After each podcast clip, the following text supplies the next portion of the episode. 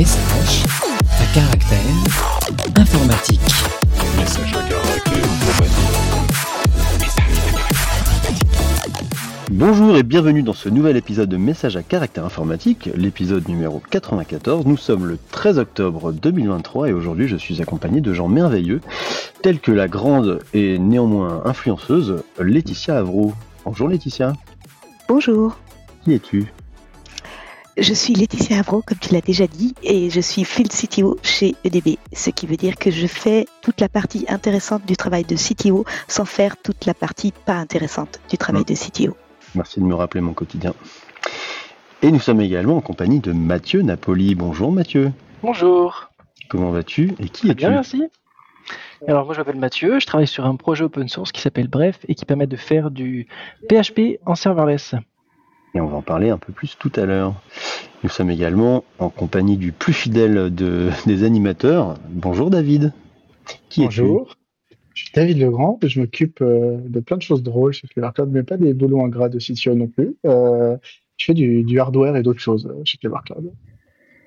Et moi-même, Steven Leroux, CTO chez Clever Cloud. Et donc, je m'occupe des équipes d'ingénierie du produit et également de tout ce qui est beaucoup plus ingrat que ce que fait Laetitia.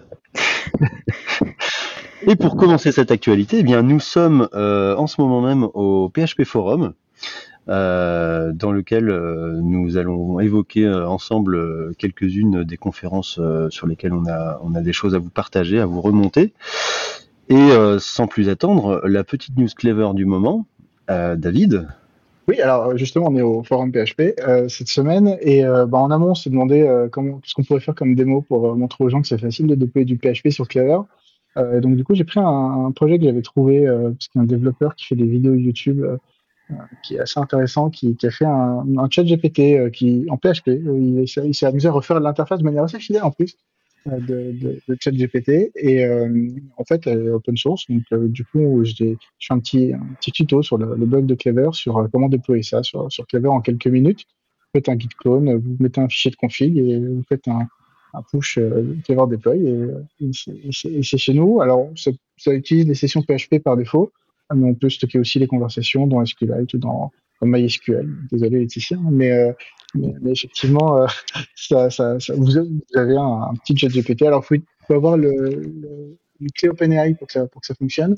Euh, ça doit pouvoir fonctionner avec d'autres modèles qui ont qui est fourni, enfin qui sont compatibles avec l'API d'OpenAI aussi. Je pense qu'il faut essayer avec Mistral ou d'autres choses qui sont hébergées chez Wingface. Mais en tout cas, voilà, ça, vous permet de, faire du chat GPT chez vous, comme ça, avec votre interface, parce que pourquoi pas. Mathieu et Laetitia, vous, utilisez un peu d'IA de votre côté? Alors, euh, comme euh, le projet PostgreSQL est très vieux, ça arrive lentement, mais comme aussi le projet PostgreSQL est extensible, on a une extension qui s'appelle PG Vector qui permet de gérer les vecteurs euh, dans Postgres et euh, notamment euh, un de mes amis, Francesco Tissio de chez Ivan, a lancé le Chihuahua Challenge. Donc le Chihuahua Challenge, c'est une base avec énormément d'images de Chihuahua et d'images de muffins et le but, c'est d'entraîner une IA à reconnaître un chihuahua d'un muffin, euh, parce que parfois, c'est pas évident, surtout s'il y a que trois pépites de chocolat sur le muffin, parce que ça fait les yeux et le nez. Et euh, du coup, l'idée, euh, c'est d'utiliser Postgres et pgvector pour entraîner l'IA à reconnaître un chihuahua d'un muffin. Et du coup, c'est un challenge que tout le monde peut tenter. C'est pas très très compliqué et ça permet d'utiliser pgvector avec notamment ses indexations HSNW. Moi, je veux bien la, la liste des, des photos de, de Chihuahua qui ressemblent à des muffins. Ah mais il- en plus, ouais, même, même pour un humain, c'est pas forcément facile de reconnaître si c'est un chihuahua ou un muffin. Il y a des photos qui sont vraiment ambiguës. Comme, comme on disait tout à l'heure, il faudrait faire euh, dog or dog, tu vois aussi. Des chiens qui ressemblent à des saucisses. Ouais, les chiens saucisses avec euh, tu sais, la petite veste euh, qui ressemblerait à du pain. euh. Fait, Laetitia, tout à l'heure. Le but étant de les piéger, tu vois. Ah oui, On, oublié de vous dire, on est dans la bagagerie du PHP Forum et donc du coup, des gens viennent chercher leur bagage pendant le podcast. Euh, voilà. Ils sont, les même, sont eux-mêmes surpris de ce qui se passe. Par contre, Laetitia, tout à, tout, à, tout à l'heure, tu parlais de vieux élan et tu regardais Steven. Euh, Est-ce qu'il y a. Est-ce qu'il y a un Je parlais de vieux quoi? De vieux élan euh, et tu regardais Steven. euh, je... Il y avait un message ou pas? Non, non. De toute façon, moi j'ai 25 ans, donc c'est pas un problème pour moi. Euh, mais euh, euh, en fait, euh, quand je dis vieux projet euh, pour PostgreSQL, dans l'informatique, c'est même euh, extrêmement vieux projet parce qu'on a déjà des, des contributeurs qui partent à la retraite euh, et on a euh, le début du projet, c'est 1986. Donc, euh, je Au pense que tu au n'étais début, pas je- né, David. Au début, Alors, début, alors, je- allais parler de maturité, de. non, non, t'as- pas encore l'âge de la maturité. non, mais, non, mais euh, je me permets de dire ça parce que Steven et moi, on est de la même, on est de la même, la même année, on est de 82, donc on est plus vieux que PG. hein. Ouais, vous êtes encore plus vieux que PG. Mais, PG prend sa 4 ans. source dans Ingress dans les années 70. Ouais. Comme je dis sur, sur, sur Git ou le Bitcoin, hein, tu viens des, des, des arbres de Merkley et ça date des années 70 aussi. Toute l'informatique moderne a été inventée dans les années 70 par des universitaires. hein, à la fin.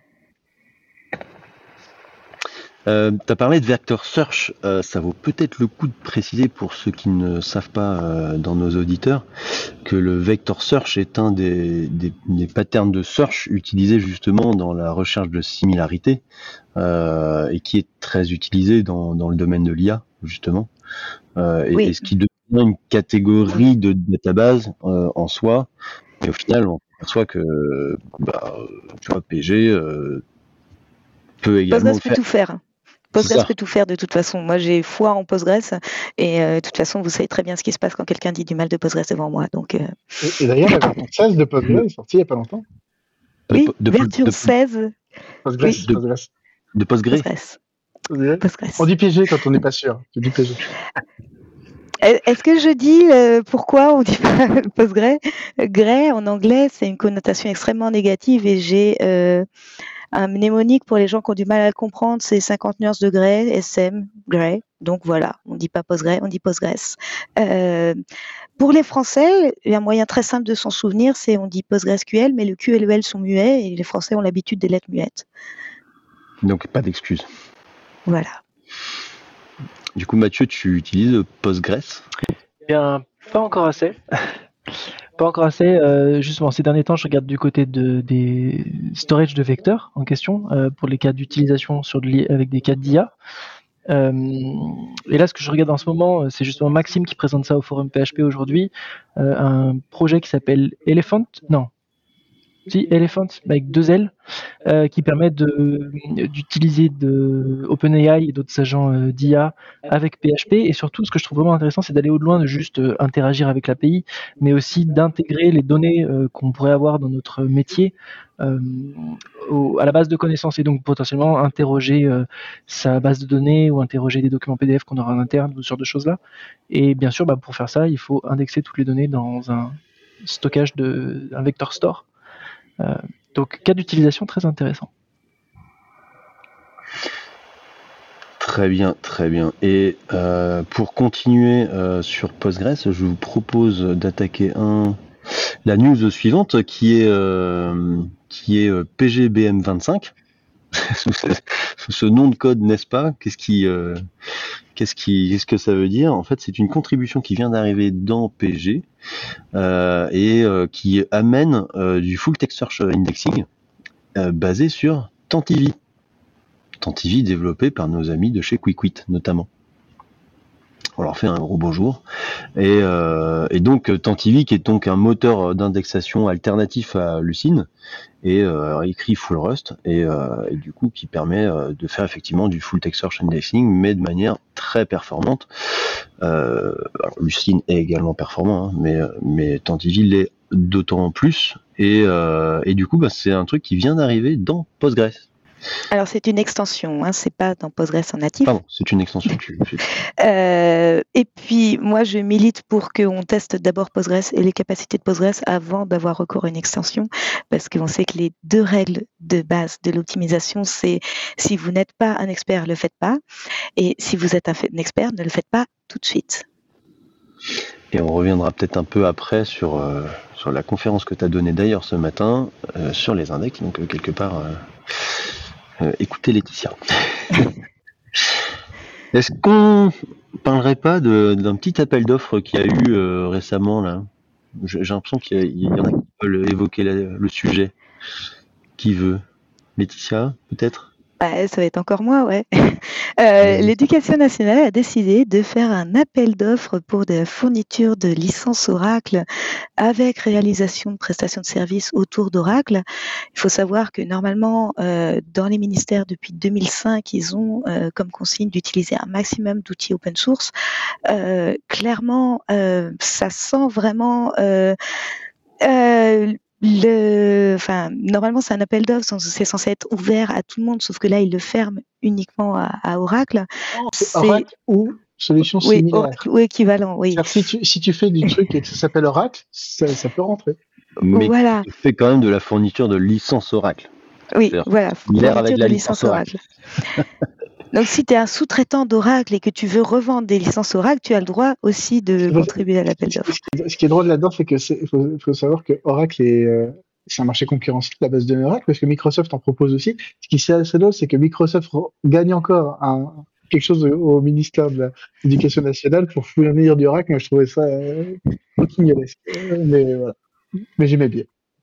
Je pense qu'on est dans une stratégie euh, de, support euh, à la souveraineté et au support des entreprises locales, n'est-ce pas?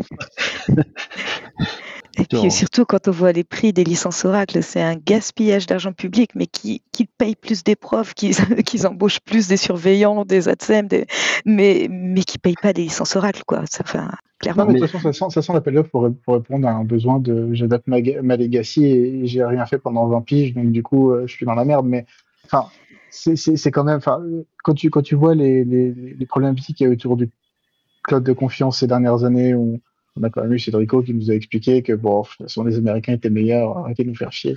Enfin, c'est, euh, il y, a- y eu quand même des, des- depuis des, bons mouvements qui ont été faits, euh, le, comme tu l'as dit, le mouvement sur l'open source euh, qui a été poussé euh, à travers les différents secrétaires d'État avant Cédrico, euh, qui était assez compétent à l'époque, euh, avait quand même permis de faire des avancées assez intéressantes sur le sujet. Et là, euh, tu te retrouves encore avec ce genre de choses en 2023. Surtout que, enfin, moi, je viens d'un média où on a expliqué pendant des années que, bah, aller contre Open Bar, fallait peut-être arrêter ces conneries. Et, euh, et voilà. Et euh, j'ai du mal à comprendre. Mais surtout, ce que j'ai du mal à comprendre, c'est le, le peu de réaction que ça suscite euh, ici ou là, ou même au ministère. Alors peut-être, peut-être que en dessous, dans les, pour arrière-garde, moi, il y a, des choses qui bougent.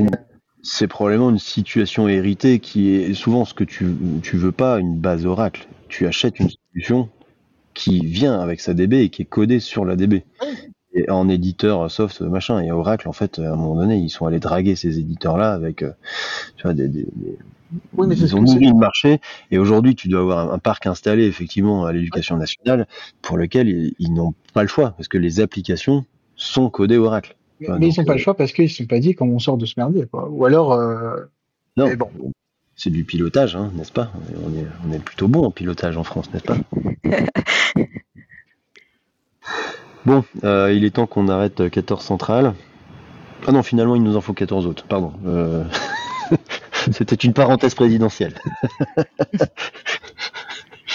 Donc voilà, bah c'est c'est un peu décourageant. euh, c'est encore une fois, euh, tu te dis, le process, tu vois, c'est en plus il, y a y a quelque part le euh, le, le côté process du public euh, qui euh, s'oblige à faire de l'appel d'offres pour un truc où, où derrière, enfin le marché, sans déconner, sur Oracle, si tu veux que t'appelles des offres là. Donc bon. Euh, sais pas comment on va faire la transition là. hein. Je pense qu'on va, on va, on va dire oui, vas-y, 130. on va y arriver. Hein Est-ce que tu veux que je Euh, parle de V pour faire la transition? Je peux. Est-ce que tu sais que V a un, Ah oui, t'as pas fait client- ton placement un- produit du jour. est-ce que, est-ce que tu sais que V avait un, un client PG natif euh, Si ce langage est extraordinaire. Voilà. Peut-être du V. Voilà. Il J'ai droit à trois, le placement à, trois, produit. à trois placements par, par podcast, sinon je viens pas. Euh, reste du coup, je vais faire un placement aussi. Le meilleur client Postgres, c'est PSQL. Cherchez pas ailleurs. Et on je peut le refaire en V si tu veux. On peut le refaire. le OS exec euh, PSQL euh, des familles, euh, tout, code machin, tu vois. Euh, donc vous avez peut-être vu qu'il y a eu des attaques HTTP euh, récemment, euh, notamment sur HTTP 2. Et en fait, il y a une attaque qui est assez intéressante parce que elle n'est pas spécialement due à, à un, défaut d'implémentation, mais plutôt un défaut de spécification. Et, euh, donc euh, l'attaque qui s'appelle Rapid Reset euh, sur HTTP2 est allée exploiter les mécanismes euh, définis par la spécification. Ce qui fait que de facto, bah, ça a touché quand même une bonne partie du, du marché et des infrastructures HTTP2. Euh, donc il y a un très bon blog post euh, de Cloudflare sur le sujet, comme d'habitude. Euh, merci Cloudflare, et, euh, et, et sur lequel ils décrivent un peu tout ça. En somme, comment ça fonctionne euh, donc pour ceux qui ne savent pas, sur HTTP1, euh, l'idée euh, de pour multiplexer les, les connexions, c'était de, de multiplier les connexions TCP. Et euh, par exemple, si vous êtes sur une page euh, et que vous allez à la page 2, si la page 1 n'a pas terminé, mais en fait ce que faisait le navigateur, c'est qu'il tuait la première connexion TCP, il ouvrait une deuxième pour la deuxième page, etc., etc. C'était pas très très très bien, c'était pas optimal, mais c'était fait comme ça. Et puis euh, c'est un héritage aussi de HTTP. Et pour HTTP 2, euh, puisqu'il y a une capacité à multiplexer euh, dans le flux, euh, eh bien, on a euh, du coup une notion de stream qui euh, permet en fait du coup d'avoir du multiplexage, mais de de- de- d'identifier les différents streams avec des ce qu'on appelle des stream ID. Euh, et, euh, du coup, voilà, le truc se fait comme ça. Et par contre, la gestion des connexions se fait dans une machine à état qui euh, permet de passer euh, de la connexion ouverte à, euh, je crois que c'est handled, handled open et puis close. Et, et, et donc il y a, y a tout un cycle de vie de la connexion qui se fait comme ça, avec la capacité, pour autant, euh, si jamais vous êtes sur une page et qu'elle est en train de charger, mais que vous scrollez et que du coup les objets qui étaient dans la page n'ont plus velléité à être affichés dans, dans le browser, eh bien ce qu'il va faire, c'est qu'il va annuler la requête qui était faite sur, ces, euh, les objets qui n'étaient pas encore euh, réceptionnés. Et pour ça, il y a, un flag en fait qui s'appelle euh, le reset euh, stream, qui permet de dire bah, oublie ce truc-là, euh, j'en ai plus besoin. Et, euh, donc euh, le reset stream va aller clôturer le stream. Mais du coup, la conséquence que ça a eu, c'est que euh, c'est qu'en fait, tu peux envoyer pas mal de requêtes pour ensuite venir euh, mettre un reset stream. Et vous allez me dire, bah ouais, mais en fait, euh, euh, quelque part, il devrait y avoir des protections par rapport au, nombre maximum de, streams concurrents, et il y en a. Mais il y en a, mais dans l'aspect, c'est spécifié que le nombre max de streams concurrents est en fait arbitré entre les flux ouverts et les flux handled, mais pas les closed. Et donc là, ce que permet euh, cette exploitation-là, cet exploit-là, c'est en fait de générer un paquet de connexions dans une seule euh, connexion TCP. Donc il y en a un paquet qui rentre, et à un moment donné, de venir euh, dire, bah tiens, je te reset celui-là, et du coup en fait de venir forcer un flux, un- une sorte de gros firehose de, de requêtes, et de venir forcer l'état pour venir le close, et du coup en fait on trigger jamais le critère de, du nombre maximum de concurrence et ça donne des attaques d'une volumétrie mais démesurée. En fait, euh, ce qu'a mesuré Cloudflare là, c'est 200 millions de requêtes par seconde, et ils l'ont mesuré à partir d'un botnet de 20 000 hosts. Ce qui est un petit botnet, parce que tu as des botnets de millions de machines. Et là, ils se sont dit, en fait, c'est démesurer la capacité d'attaque euh, et d'amplification que ça peut représenter euh, au regard de, des moyens mis en œuvre. Quoi. Donc Cloudflare a pris euh, 200 millions euh, de, requêtes par seconde, Google à peu près 400 millions. Et là on se dit ouais, ok, bon, très bien. La bonne nouvelle dans tout ça, c'est que HAProxy n'était pas euh, sujet euh, à l'attaque. Euh, et Sozu non plus. Vous allez me dire, oh, Sozu non plus, c'est bien. Oui, parce qu'en fait, HTTP2 est en train d'arriver dans Sozu. On, a open sourcé la librairie qui permet de faire le HTTP2 vers HTTP1 et inversement, ou, ou 1 vers 1 et 2 vers 2. Et, euh, et on est en train de finaliser l'intégration. Donc on a HTTP2 qui fonctionne dans Sozu aujourd'hui, mais euh, c'est pas euh, encore réalisé là dans la dernière version. Donc, euh, bah, on n'était pas éligible à, à l'attaque sur HTTP2, fortuitement. Euh, voilà, moi j'ai bossé dans le passé sur euh, l'anti-DDoS pas mal. Et en fait, euh, quand je vois les volumétries euh, que ça permet euh, d'attaquer, en fait, on, on optimise les performances du web, mais on se rend compte qu'à chaque fois qu'on optimise, euh, on crée des vecteurs d'attaque qui sont potentiellement d'autant plus démesurés. Et, là, bon, ça va se mitiger. Hein. Comment a fait euh, Cloudflare C'est qu'en fait, ils viennent observer euh, du coup le nombre de resets stream qu'il y a dans les échanges pour arbitrer du fait qu'ils soient légitimes ou pas. Ça veut dire que c'est pas le protocole qui ne permet pas ça, c'est l'interprétation du protocole qui va permettre de se défendre ou pas.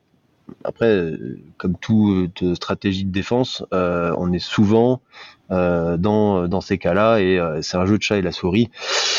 Mais euh, ça devient assez vertigineux, je trouve.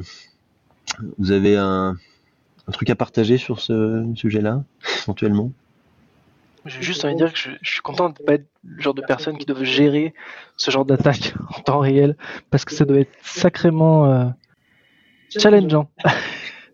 Je sais Ouais, que mais ça 200, doit être 200, fun 200, aussi. hein. 200 millions de requêtes par seconde sur ton serverless, à mon avis, ça fait une belle facture. euh, Je peux pas calculer.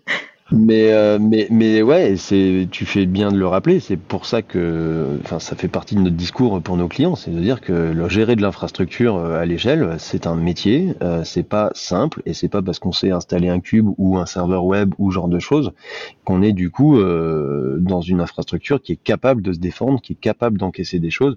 Alors certes, c'est peut-être pas tout le monde qui va prendre euh, ce- ce- ces attaques-là, mais euh, ça peut arriver. Hein. Enfin, en fait, il n'y a pas besoin de grand-chose. Il vous suffit d'un concurrent qui veuille vous faire de l'ombre. Aujourd'hui, euh, s'acheter un petit un petit botnet pour aller euh, vous déranger, vous gratouiller un petit peu, c'est très accessible. Hein. moi, Et légalement, ça s'appelle des un- tests de performance sur Internet quand on cherche ce genre de choses. Moi, j'ai un Ubuntu server installé à la maison. Je pensais que j'étais un obstacle, quoi. Tu... Je suis déçu. Tu, tu me casses mon rêve, Stéphane.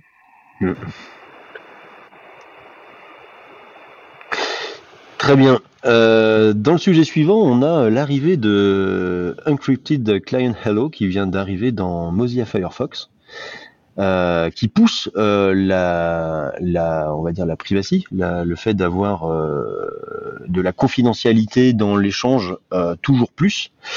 Et euh, qu'est-ce qu'amène cette technologie? En fait, elle permet, euh, je sais pas si euh, tout le monde sait ça, mais quand vous faites un, un- une requête en HTTPS euh, sur un site web, vous avez le nom du site web qui est embarqué dans la négociation TLS. Donc avant d'avoir le, flux HTTP, il y a des champs qu'on appelle les SNI qui embarquent le, le nom, euh, le nom du site web et qui du coup fournit de l'information euh, tout au long du chemin euh, de la négociation TLS. Ça veut dire quoi? Ça veut dire que le fournisseur de service qui est capable de gérer votre TLS peut avoir l'information de quel site web a été requêté derrière ou pas. Euh, donc, je dis pas que c'est un problème en soi euh, pour la plupart des gens, mais ça peut en être un dans des domaines de confidentialité un peu prononcés.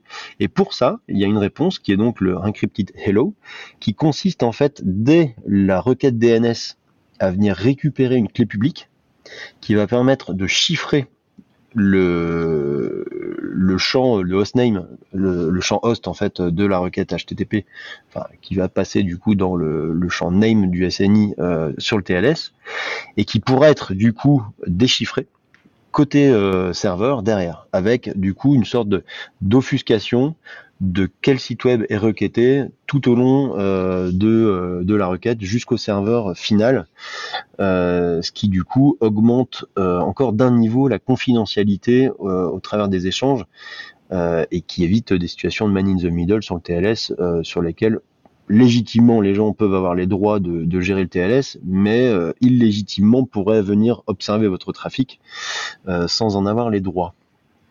Donc euh, moi je dis merci Firefox de pousser toujours euh, les choses un peu plus loin. Évidemment, euh, la clé privée qui descend en DNS, ben, ça marche sur le ce qu'on appelle le DOH, donc le DNS over HTTP, qui est une évolution du, DNS standard, mais qui permet du coup, on voit par ce genre de choses, d'aller plus loin. Et euh, l'ECH, donc l'Encrypted Client Hello, est du coup une extension à TLS qui permet en fait d'implémenter ça. Une réaction à chaud.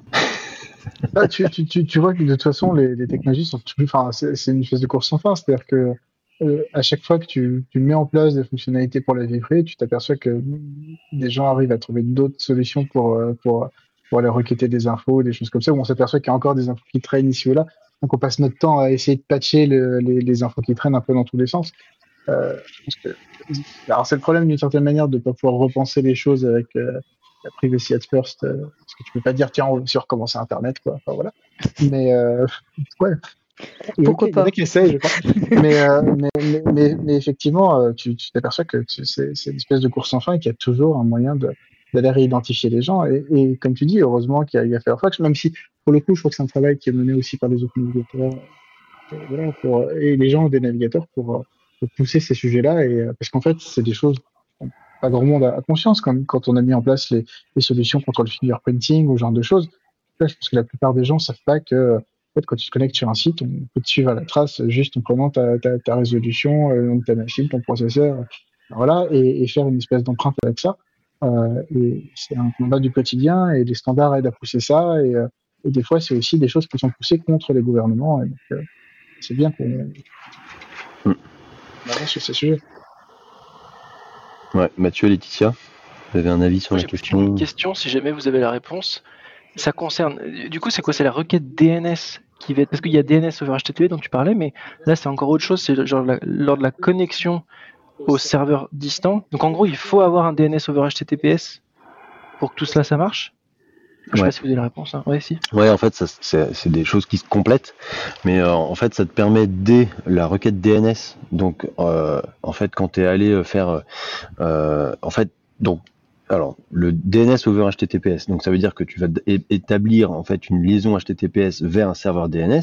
Ça, pour le coup, euh, t'as pas besoin d'avoir de secret absolu là-dessus. Tu es en train de joindre un serveur DNS. Mm. Par contre, la requête que tu vas faire sur le DNS en question là-dedans va passer dans le tunnel TLS. Donc, la résolution DNS va être euh, offusqué et euh, passe dans le tunnel. Donc personne ne va pouvoir voir euh, quel lookup t'es t'es allé faire. Alors encore que si quelqu'un a les droits d'observer le TLS au milieu, bon, il peut deviner quand même ce que tu as fait. Mais du coup, quand tu vas faire cette requête DNS, tu vas obtenir en complément de la résolution de nom qui a été faite les clés qui vont te permettre de chiffrer le champ SNI. D'accord.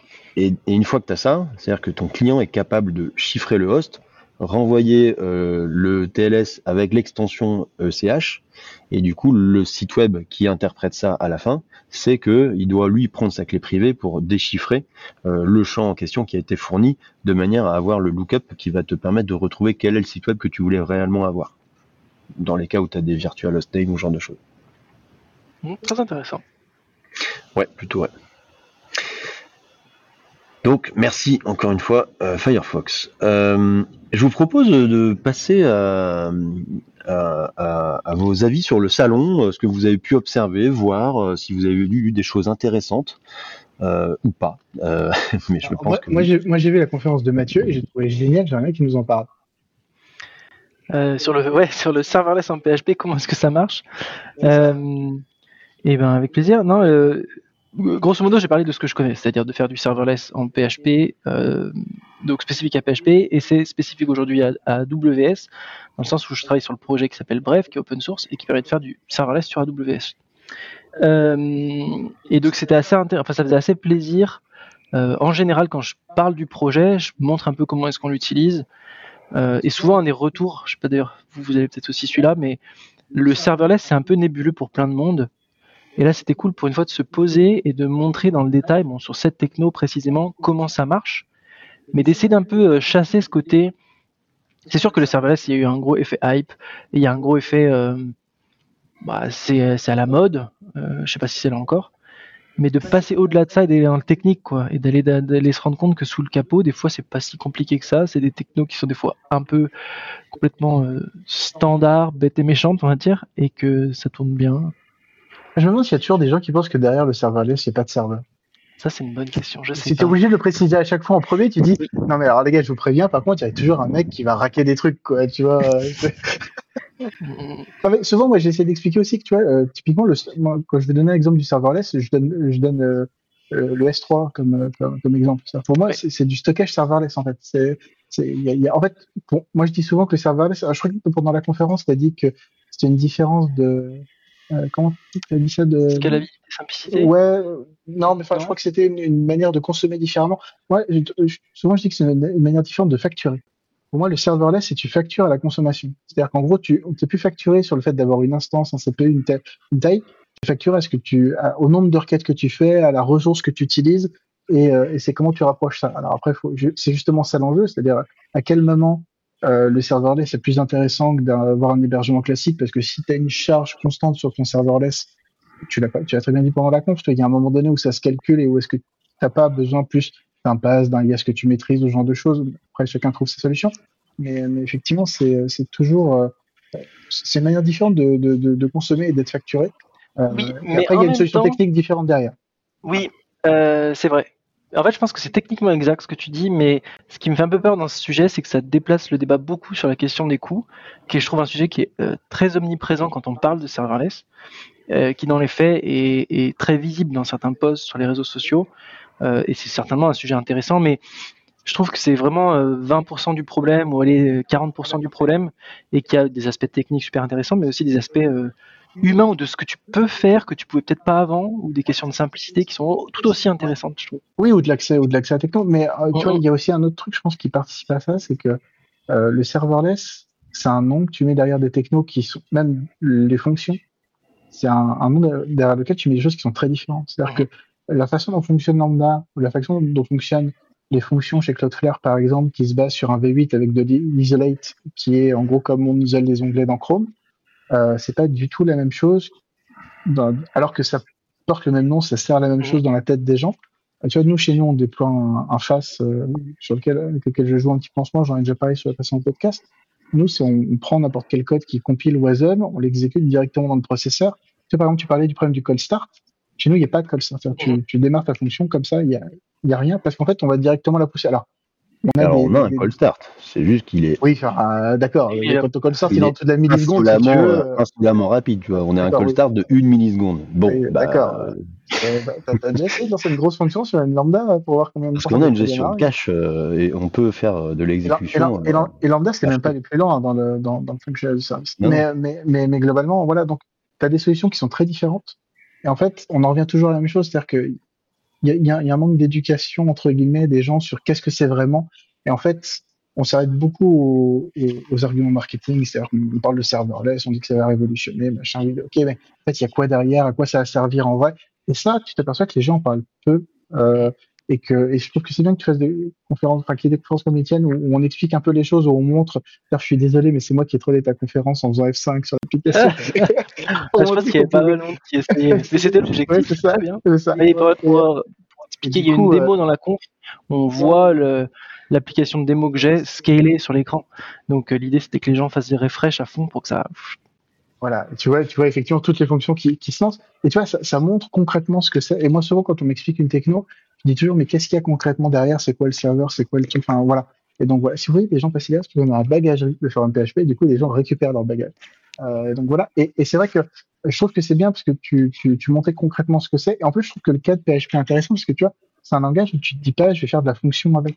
Dans l'imaginaire collectif, PHP c'est WordPress, donc c'est lourd, euh, tu vois. Ce qui est assez faux parce que en vrai, le langage a, a beaucoup évolué. On le voit ici, il y a vraiment des choses super intéressantes qui sont autour de PHP.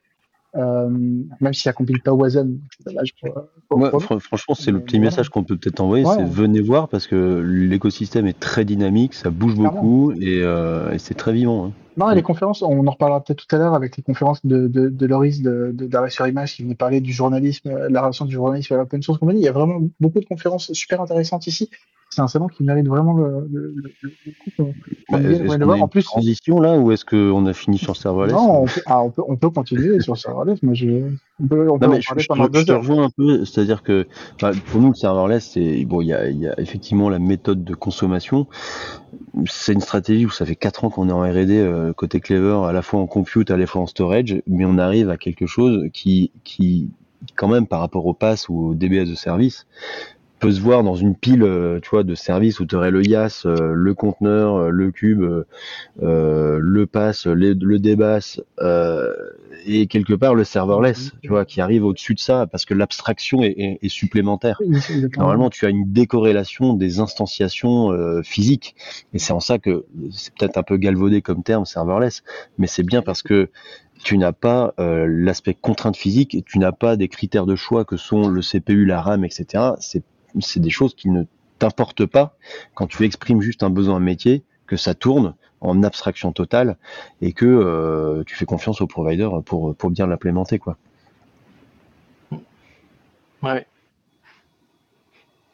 Euh, je vous propose qu'on aille sur, euh, sur le, le talk sur la, le journalisme du coup? Oui, on peut en parler rapidement.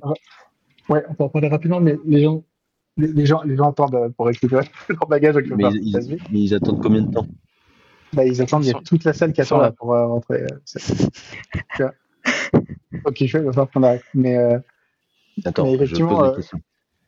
Bon, et donc, euh, oui, donc la conférence sur le journalisme, euh, oui, c'était bah, c'était Loris euh, de, de, d'Arrêt sur Image qui est venu nous parler de, nous parler de la relation du journalisme à l'open source. Et c'était assez intéressant parce qu'effectivement, euh, ça, ça montre euh, la manière dont est perçue la tech. Quand on est dans la tech au quotidien, on se rend pas forcément compte de la manière dont c'est perçu à l'extérieur.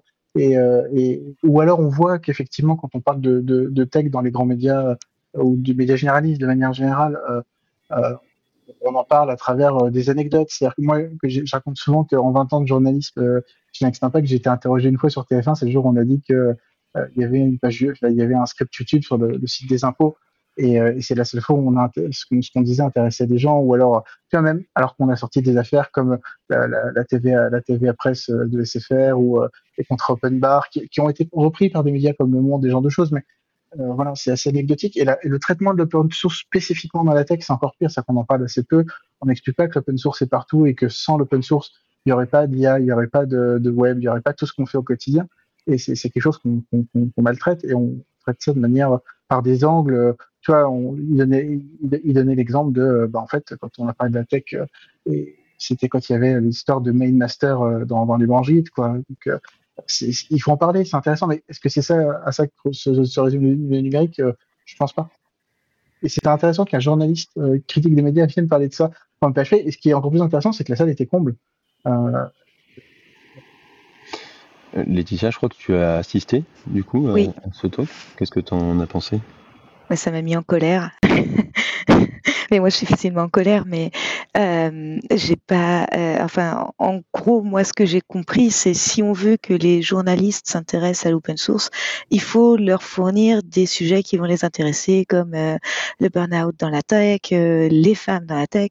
Et moi, je connais particulièrement le sujet des femmes dans la tech parce que j'ai, euh, je sais pas combien de demandes d'interview la semaine du 8 mars parce que c'est la journée des droits des femmes et c'est ce jour-là qui se rappelle qu'il y a des femmes et qu'on n'est pas encore à l'égalité et que j'en ai marre de faire des interviews où j'explique que oui, je suis une femme, mais c'est pas grave, euh, que euh, non, j'ai pas de message pour les petites filles, j'ai des messages pour les enfants peut-être, mais pas pour les petites filles en particulier, euh, et que j'aimerais qu'on parle de ce que je fais et pas du fait que je suis née fille et que je m'identifie euh, femme et que bah ça j'y suis pour rien. Par contre, ce que j'ai fait, j'ai un petit peu travaillé pour et j'aimerais plus qu'on parle de ça et de tout ce que l'open source à offrir au monde parce qu'on quand même on développe pour euh, euh, ça des grands mots mais on développe euh, quelque chose qu'on offre gratuitement à l'humanité.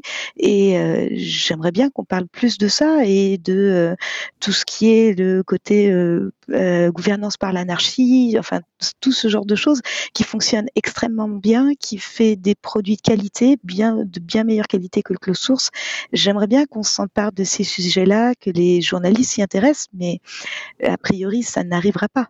Oui, puisque ce que disait Laurie, c'est aussi que tu avais un côté on a tendance à inviter euh, des. Tu vois, il donné l'exemple d'Affordance qui, qui, qui, qui, qu'il était identifié comme informaticien de service et qu'on venait lui parler de tout sauf de ses domaines de compétences dans le domaine du numérique. Et que, mais parce qu'en fait, euh, dès qu'il fallait parler d'un truc d'informatique, bah, c'est lui qu'on appelait. Mais- Et, tu, et tu le vois sur plein, sur, sur plein, sur plein de sujets où c'est comme ça. Et on où- a tous connu, enfin, on- dès qu'on dit qu'on est ingénieur en informatique, on a toutes les consoles euh, du quartier à réparer, toutes les imprimantes du quartier à réparer. Enfin, c'est Oui, même pas que dans le journalisme. Oui, et ça fonctionne, et ça fonctionne de la même manière. C'est assez. Mais est-ce que c'est- Est-ce que c'est cantonné à l'IT Parce que moi j'ai l'impression que quand euh, il y a une couverture sur l'agro, euh, c'est pareil, c'est Oui, très un peu. un peu- approximatif et les gens qui bossent dans le domaine sont hallucinés. Si c'est dans l'automobile, c'est pareil. Et bon, Oui, mais dans l'automobile, je que- pense que que- c'est pareil, tu vois, le gars Alors, il récupère ou les personnes- J'aimais bien les voitures du quartier. J'ai mes biais sur le sujet, mais, euh, mais globalement, moi, ce que je dis souvent, c'est que c'est facile de dire que c'est la faute de la presse ou des journalistes. Je pense que ça vient du système tel qu'il est d'un point de vue médiatique. C'est-à-dire, on a des journalistes qui sont, pour la plupart, ça reste un travail précaire qui est dans des conditions qui, qui, qui sont problématiques, d'un secteur qui a un modèle économique qui est difficile, où euh, voilà, c'est compliqué. Euh, et on, peut expliquer tout le temps que c'est de la faute au journaliste, mais euh, il faut aussi se remettre en question en tant que lecteur, consommateur, citoyen. Euh, Moi, j'ai passé 20 ans à expliquer aux gens qu'il fallait financer des médias indépendants. Euh, C'était compliqué. On a fini par. moi, j'ai fini par arrêter parce qu'au bout de 20 ans, j'avais un bruit sur autre chose. Mais, mais, mais et j'espère que d'autres reprendront le flambeau. Mais, euh, mais c'est ce que j'expliquais beaucoup. Moi, j'allais beaucoup dans les milieux libristes et quand je disais aux libristes, euh, aux gens qui, qui soutenaient le logiciel libre, euh, mais en fait, vous lisez Next Impact, vous êtes abonné. Il y en a beaucoup qui me disaient non, non, moi, j'utilise AdBlock, euh, on se partage des articles et, et parce que c'est leur culture d'une certaine manière. Mais à la fois, on te reproche de pas aller voir le- le- l'open source et à la fois, on, on, s'arrange pas pour que les, journalistes qui s'y intéressent soient financés. Donc, il y a une rencontre à refaire qui qui n'existe pas et qui qu'il faut qu'il faut remettre en place. Je pense qu'il faut qu'on y aille. Ok, très bien. Euh, mais c'est un point intéressant, je trouve, et euh, effectivement, ça, ça, ça pose la cas, ça question intéressant de la une- remise en question. Voilà. Et je trouve ça intéressant dans une conférence tech qu'on ait ce sujet, qu'il y ait des gens que, que voilà. Ça, ça, ça- Et je pense que plus on fera ça, et, et- et mieux c'est. Ouais, alors moi j'ai un, avis, peut-être que ça va un peu euh, avec l'avis de Laetitia, mais qui est que je trouve qu'à un moment donné, les conf tech deviennent de, en- de moins en moins tech, et, et que Enfin, c'était une conf sur l'ensemble, quoi. C'était pas. Alors, oui, je parle pas d'ici euh, spécialement, mais, mais je parle dans l'ensemble. Il y a beaucoup, beaucoup, beaucoup de conférences où, où je trouve plus l'essence de la tech. Il y a beaucoup de, de talks qui peuvent être très légers, genre du Hello World Pattern, tu vois, enfin, avec des gens qui n'ont pas forcément euh, l'expérience du truc, euh, qui te, bah déjà, la- enfin, on va être honnête, la plupart des CFP, un CFP c'est un call for paper. Tu vois, normalement, c'est t'as fait un travail et tu viens présenter ce travail. Aujourd'hui, euh, les conférences ne marchent pas comme ça. Tu as des gens qui se mettent des titres et qui, quand ils sont pris, vont aller bosser sur le truc. Ah, c'est comme ça qu'il faut faire en fait. hein. C'est comme Oui, ça mais ça, inverse. Ça, c'est le fonctionnement normal. Ben oui et non. En fait, ça inverse la valeur des choses. C'est-à-dire que tu, tu, tu travailles pour la conférence plutôt que d'aller en conférence présenter un, un vrai travail que tu as fait. Et, et je trouve que c'est dommage et qu'on perd en essence et qu'on ça converge beaucoup plus vers des talks euh, de démonstration, des talks un peu légers et, avec moins de fond, euh, moins de concret, moins d'applicabilité à des problèmes réels. Et, ça, je le regrette un petit peu. Mon avis.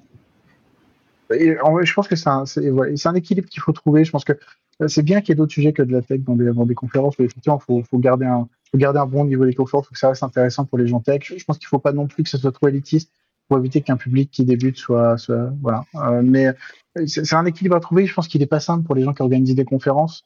Euh, que Non, des fois, il y a, il y a, enfin, voilà. Mais en, vrai, je pense que c'est des réflexions qui sont intéressantes, qui sont aussi dans les, co- dans, dans les comités de, de, de sélection des CFP. Et, euh, et je pense que le, le principal, c'est toujours dans- de finir par en parler euh, avec les comités, les organisateurs, les sponsors. Enfin, voilà, il y a, un équilibre à trouver et, euh, ça, avance. Donc pour clôturer, euh, Mathieu, euh, on retrouvera ton talk sur sans doute la chaîne, les chaînes vidéo, je ne sais pas où ce sera, mais tu auras ton talk sur bref.sh, mais vous pouvez aller voir le site web par vous-même. Euh, talk très intéressant. Et Laetitia, tu as présenté un sujet sur les index qui sera également euh, en vidéo et vous aurez donc l'explication de pourquoi Laetitia euh, porte cet euh, accoutrement. Vous me on, retrouvez mais sur on en Twitter. dira, on en dira pas plus. Euh, sur ce, nous vous remercions beaucoup d'avoir euh, écouté ce podcast. Euh, nous vous retrouvons dans un prochain épisode très rapidement. À bientôt et nous vous quittons sur un épisode musical. Est-ce que quelqu'un a une musique à partager ou pas? On l'a pas préparé en vrai, on est un peu l'arrache. Sinon, je vous propose de découvrir la reprise de The Sound of Silence de Disturbed, qui est vraiment très sympa. Euh, c'est une valeur sûre, il n'y a pas d'ambition particulière, juste que je l'ai écouté hier. Je me suis dit à quel point, ah ouais, c'est vrai qu'elle est bien. À bientôt. À bientôt. Ah, attendez, attendez. Mathieu et Laetitia, où est-ce qu'on vous retrouve? Sur les réseaux ou pour les gens qui veulent vous suivre? Vas-y Laetitia. Euh, bah, moi, je suis sur Twitter, Fastodon, Blue Sky, LinkedIn. Euh, j'ai la chance d'avoir un nom extrêmement rare, une Laetitia Avro. Il y en a qu'une au monde, et je pense que de toute façon, le monde n'est pas prêt pour en avoir une deuxième. Et euh, j'ai aussi mon blog MyDBA Notebook sur lequel il y a toutes mes toute ma tournée, puisque je suis en tournée permanente, euh, je donnerai une conférence en ligne euh, la semaine prochaine, euh, le 19, euh, sur le mentoring pour le de speaker. Je donne une autre conférence le 3 novembre à Craft où je parlerai de l'anarchie de la gouvernance de Postgres et je parlerai à Cloud Expo Paris le 15 novembre. Et surtout, je parlerai à Prague, PGConf.eu, entre le 12 et le 15 décembre, où je donnerai deux talks. Un talk extrêmement technique, où j'expliquerai comment j'ai résolu plus de la moitié des challenges de Advent of Code en SQL. Et un talk Barbie, où euh, j'expliquerai euh, ce que c'est que d'être une femme dans l'IT et que c'est à peu près le même sentiment que d'être Barbie dans la Casa Mojo Dojo House of Ken. Donc un agenda bien rempli. Donc en gros, vous ne pouvez pas rater Laetitia, ou alors vous faites exprès. Et toi Mathieu? Euh, de mon côté, ben, sur Twitter, Mathieu Napoli, je suis sur Mastodon aussi, Blue Sky, tout ça, LinkedIn. Et euh, si vous voulez en savoir plus sur le projet, comme tu l'as dit, c'est bref.sh. Très bien. Et David? Ouais, sur DavelGD sur Twitter. Voilà. Et moi, du. On vous laisse avec Disturbed, The Sound of Silence. À bientôt. Bientôt. And in the naked light I saw ten thousand people, maybe